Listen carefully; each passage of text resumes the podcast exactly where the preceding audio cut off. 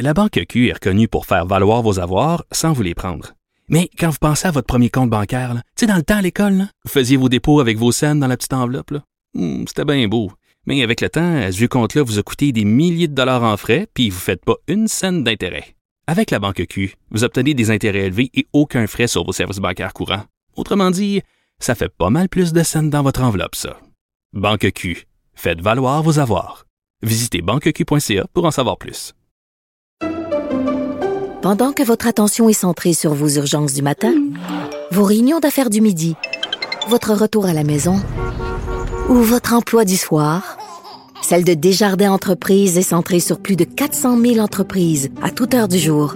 Grâce à notre connaissance des secteurs d'activité et à notre accompagnement spécialisé, nous aidons les entrepreneurs à relever chaque défi pour qu'ils puissent rester centrés sur ce qui compte, le développement de leur entreprise.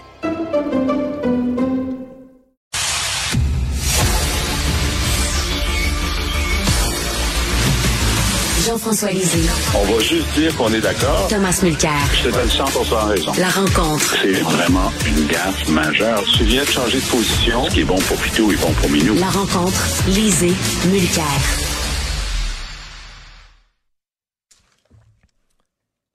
Alors, euh, nous allons commencer avec euh, Tom Molker. Tom, comment ça va?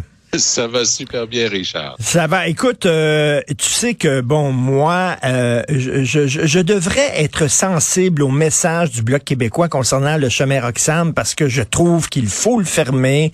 Euh, je suis contre le multiculturalisme zélé de Justin Trudeau. Je trouve qu'on ne peut pas accueillir toute la misère du monde entier. Ça le dit, ça le dit. Je trouve ça tellement maladroit et tellement mal avisé euh, de viser les immigrants euh, plutôt que de viser euh, le gouvernement fédéral et dire hey c'est pas un tout inclus ici là qu'est-ce que tu en penses de ça? C'était un choix de terme vraiment manquant de sensibilité Ben, totalement. et, et, et c'est- c'est tellement bien dit ayons un débat politique moi j'y suis mais si on commence à viser les gens qui sont dans la misère, qui traversent, ben là, on, on- on se trompe de cible.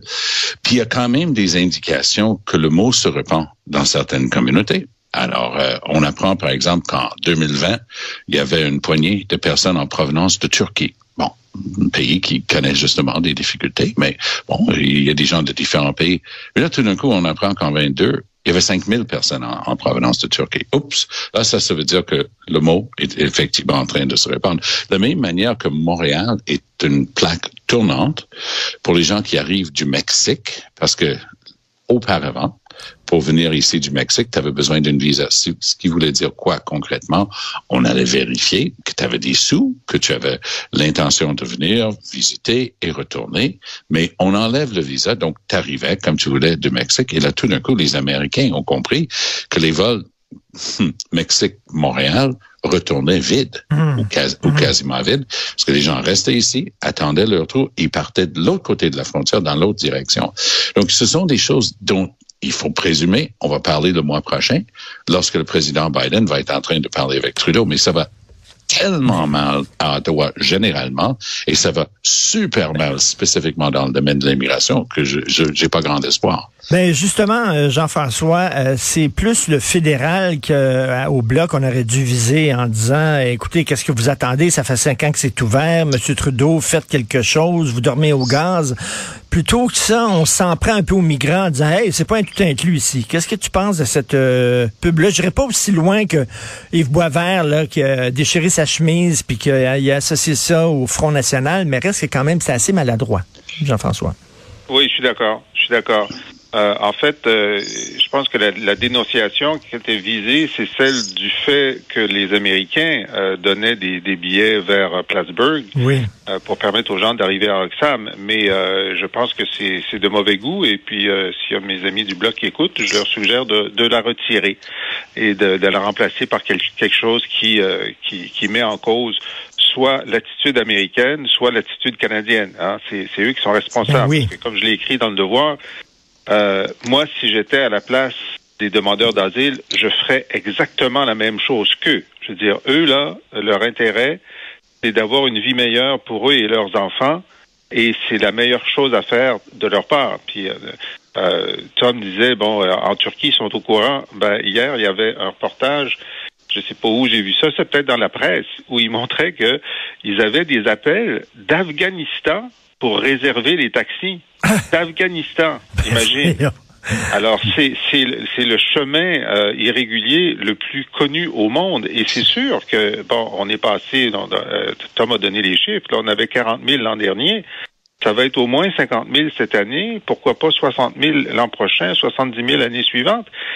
Si rien ne se passe, Rien? Je, je ne compte. Je parlais à un avocat euh, qui, qui a beaucoup de clients haïtiens, mais j'ai dit pourquoi ne viennent-ils pas tous? Pourquoi ils viennent pas tous? Moi, à leur place, je viendrais? Puis il dit, tout ce qui les empêche de venir, c'est que ça coûte des sous d'arriver aux États-Unis, puis ils n'ont pas tous les moyens de venir. Ben, c'est ça la situation.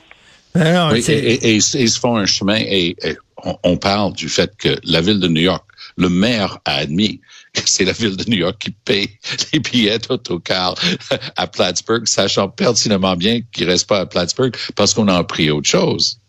Ce sont Mais- les gens qui travaillent au service frontalier du gouvernement des États-Unis qui ont un sideline pour les amener de Plattsburgh à la frontière puis leur montrer où est le chemin. C'est extraordinaire. Mais là, Jean-François, Jean- j'écoutais Gabriel Nadeau-Dubois là, euh, de Québec solidaire qui disait il n'y a qu'une solution, il y en a seulement qu'une, c'est de, que- de, de convaincre les Américains de euh, revenir sur l'entente des tiers pays sûrs. Mais il y en a d'autres solutions, Jean-François, Ouais. que ça.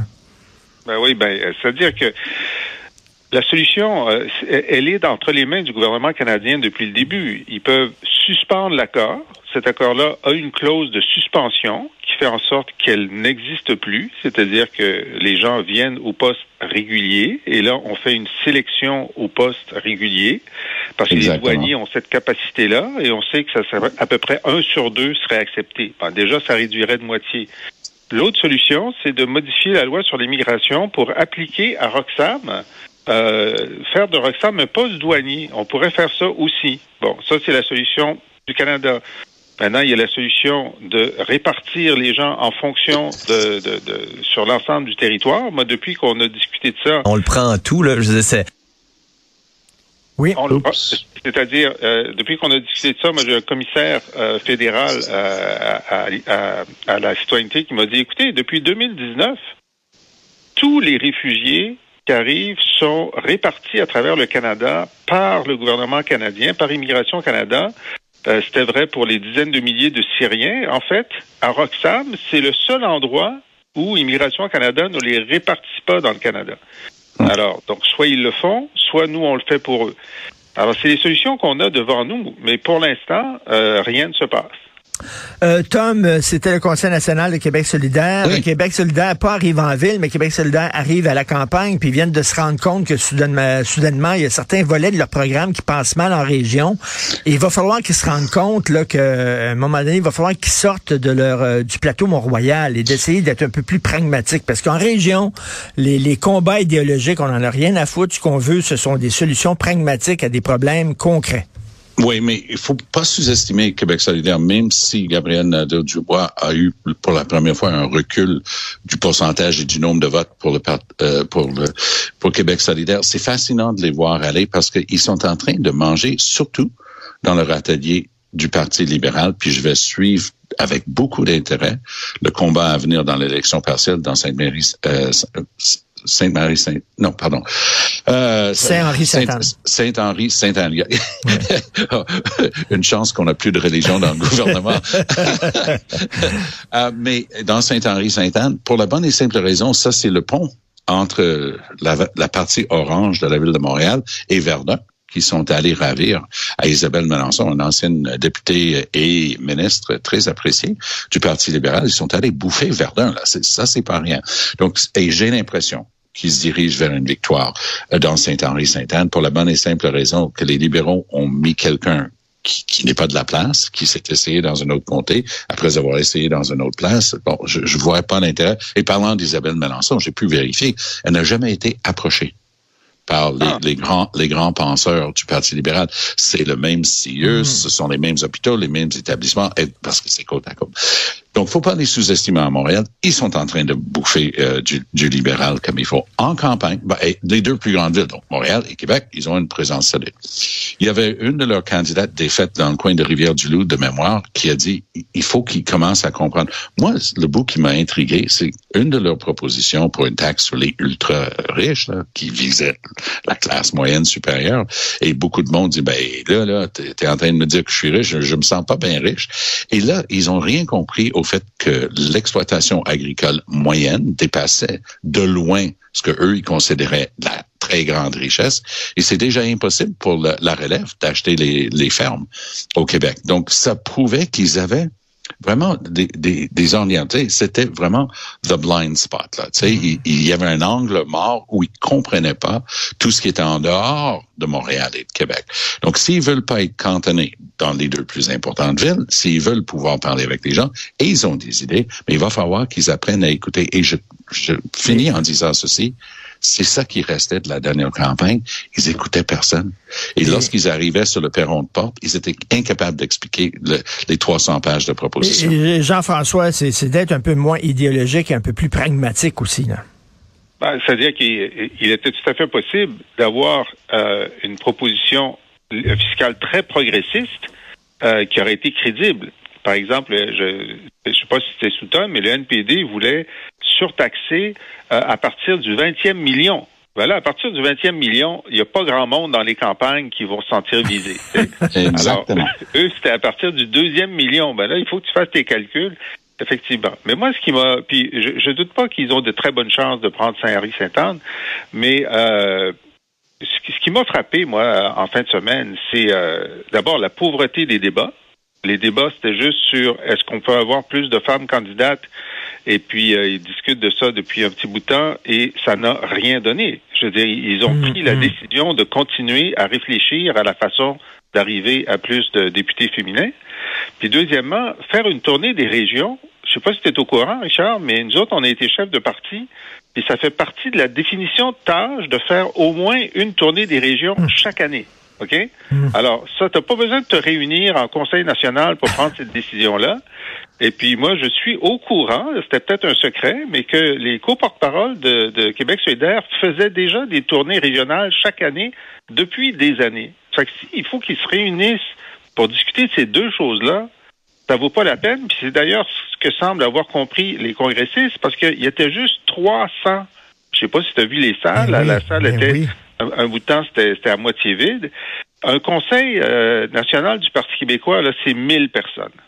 Alors, dans un parti de militants qui a son, son instance la plus importante mmh. entre les congrès, qui a juste 300 personnes, c'est pas un parti qui est en grande forme. Et tu l'expliques comment, cet homme qui avait si peu de gens? Un culte de personnalité euh, et, et c'est vraiment axé sur les individus. Autant euh, Manon Massé est une personne que je connais depuis des années et que j'apprécie énormément. Gabriel Nadeau-Dubois, il n'y a pas à redire, il est brillant, il, il, il parle super bien, c'est un des politiciens les plus articulés que j'ai jamais vu. Mais tu as vraiment l'impression que il a inventé le bouton à quatre trous. C'est euh, et de la manière qu'il explique, c'est après moi le déluge. C'est il, même l'explique le slogan qu'ils se sont donnés lors de la campagne, c'était Bon, enfin, on va dans une autre direction. Et oh, Paulay, ça manquait un petit peu de modestie. Et si tu veux connecter avec Monsieur et Madame tout le monde, le monde ordinaire, pour le dire comme ça, ben il faut que tu fasses au moins semblant que tu te prends pas euh, pour le nombril de la planète. Et, et, et GND, il va falloir qu'il apprenne un petit peu plus de modestie dans sa manière d'aborder ces questions-là parce que ça gratte. Et Manon Massé était tellement authentique, elle le demeure. Et quand elle parle, elle parle avec tellement d'expérience, mais vraiment elle a fait des décennies sur le terrain avec le monde qui était le moins bien nanti et ainsi de suite. Ben lui, il arrive. Puis il arrive, puis il dit, moi j'ai tout trouvé. Puis les 300 pages, puis les trucs qui marchaient pas dans la vraie vie, c'est ça qui est arrivé quand tu écoutes pas et tu testes pas tes idées. Il faut, oh, je vais le dire en anglais, il faut faire des war games. Il faut faire des, des, des jeux de guerre autour de tes propositions avec des gens dans une salle où ils tirent à boulet rouge, comme s'ils étaient les autres partis, pour tester si c'est valable ou pas. Le, la, la familiale à 7000 dollars de taxes extra, alors qu'il y a déjà des taxes Ben oui. malus sur les engins. Ça, ça n'a jamais été testé. Ça, c'est quelqu'un qui avait une bonne idée, parce qu'en soi, c'est une fichue de bonne idée, mais il n'a jamais fait la recherche nécessaire et ni testé comment ça Mais allait surtout, euh, ils n'ont pas vu ce qui s'est passé en France avec les Gilets jaunes. Euh, Voyons donc, là, ils étaient, ils vivaient dans une bulle. Euh, Jean-François, le maire de Toronto a dû démissionner parce qu'il avait une relation avec une subordonnée. C'était pas une agression sexuelle, c'était pas une question de viol, c'était consentant entre deux adultes. Est-ce qu'il a eu raison de démissionner, Jean-François? Bon, là, on, on- ça, ça renvoie à sa moralité personnelle, parce que, donc, effectivement, il n'y avait pas de plainte. Pour l'instant, on n'a aucune raison de penser qu'il y avait, quelque- qu'il y avait quoi que ce soit de- d'incorrect dans cette relation. Évidemment, c'est une relation dans, dans un contexte de pouvoir. Il était son patron, mais quand même, ça arrive de ces relations-là qui sont consensuelles. Elle a changé de position. De toute façon, elle est allée prendre un emploi ailleurs. Alors, c'est complètement sa décision personnelle parce que ça ne porte pas sur sa capacité de gérer la plus grande ville au pays. Il venait d'être élu en octobre dernier avec 64% des voix euh, et il n'avait pas fait campagne comme un comme euh, certains républicains américains là, qui font campagne euh, pour euh, la, la, la, la famille et, euh, et Dieu et Jésus et, tout- et tout ça. Là. Lui a fait campagne en étant un bon conservateur gestionnaire. Alors, pour moi, euh, ce n'est pas... il n'y avait aucune obligation euh, de démissionner. Il pouvait tout à fait s'excuser. Euh, c'était, du domaine public parce que c'était une employée. Moi, je pense que c'est normal que le Star fasse un, un article là-dessus. Mais c'est un problème entre lui et sa femme. C'est pas un problème Ben oui. entre lui et l'électorat. à mon Euh, avis. Oui, c'est- très bien dit, mais, mais c'est le dernier bout où je suis le plus d'accord avec Jean-François, c'est-à-dire que The Toronto Star n'aurait pas écrit si John Tory était en train d'avoir une affaire euh, avec Madame XYZ, euh, qui, qui n'avait rien à voir avec l'hôtel de ville. Mais ça devient une chose dans la sphère publique lorsque c'est ton employé à l'hôtel de ville. Et même si elle est partie pour un autre emploi. Donc, je pense que c'est ça la différence. Parce que au Canada, contrairement aux États-Unis, euh, quand c'est vraiment du domaine privé et que c'est entre toi puis ça, ça fait pas les journaux. Mais cette fois-ci, sachant que ça allait faire sans doute la une, là, j'ai, j'ai pas vu le, le, le journal papier samedi, j'ai lu les articles. Euh, je pense que Tory a pris le tort. Moi, reçu un message de CTV que, qui voulait que savoir si j'étais disponible à 10h35 vendredi soir. Je dis, qu'est-ce qui se passe?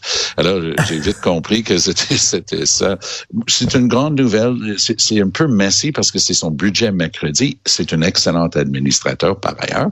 Et les gens vont se souvenir de lui pour ça. Mais j'ai l'impression, dans les circonstances, c'est entre lui et sa conscience, mais je pense que sa conscience lui a bien dicté le- la marche à suivre. Je l'ai dit, Jean-François, le- je- comme tu dis, le- jusqu'à maintenant, il n'y a rien qui nous permet de croire qu'il y avait une coercition, que bon, il y avait, c'était une agression. Tout ça reste que quand c'est ton employé, euh, la fille, mettons, tu lui fais des avances, la fille se dit, est-ce que je suis en train de jouer ma job là Si je n'accepte pas les avances, si j'ai pas une aventure avec lui, est-ce qu'il va me sacrer en porte? Est-ce que ça ne peut pas entrer en ligne de compte ça?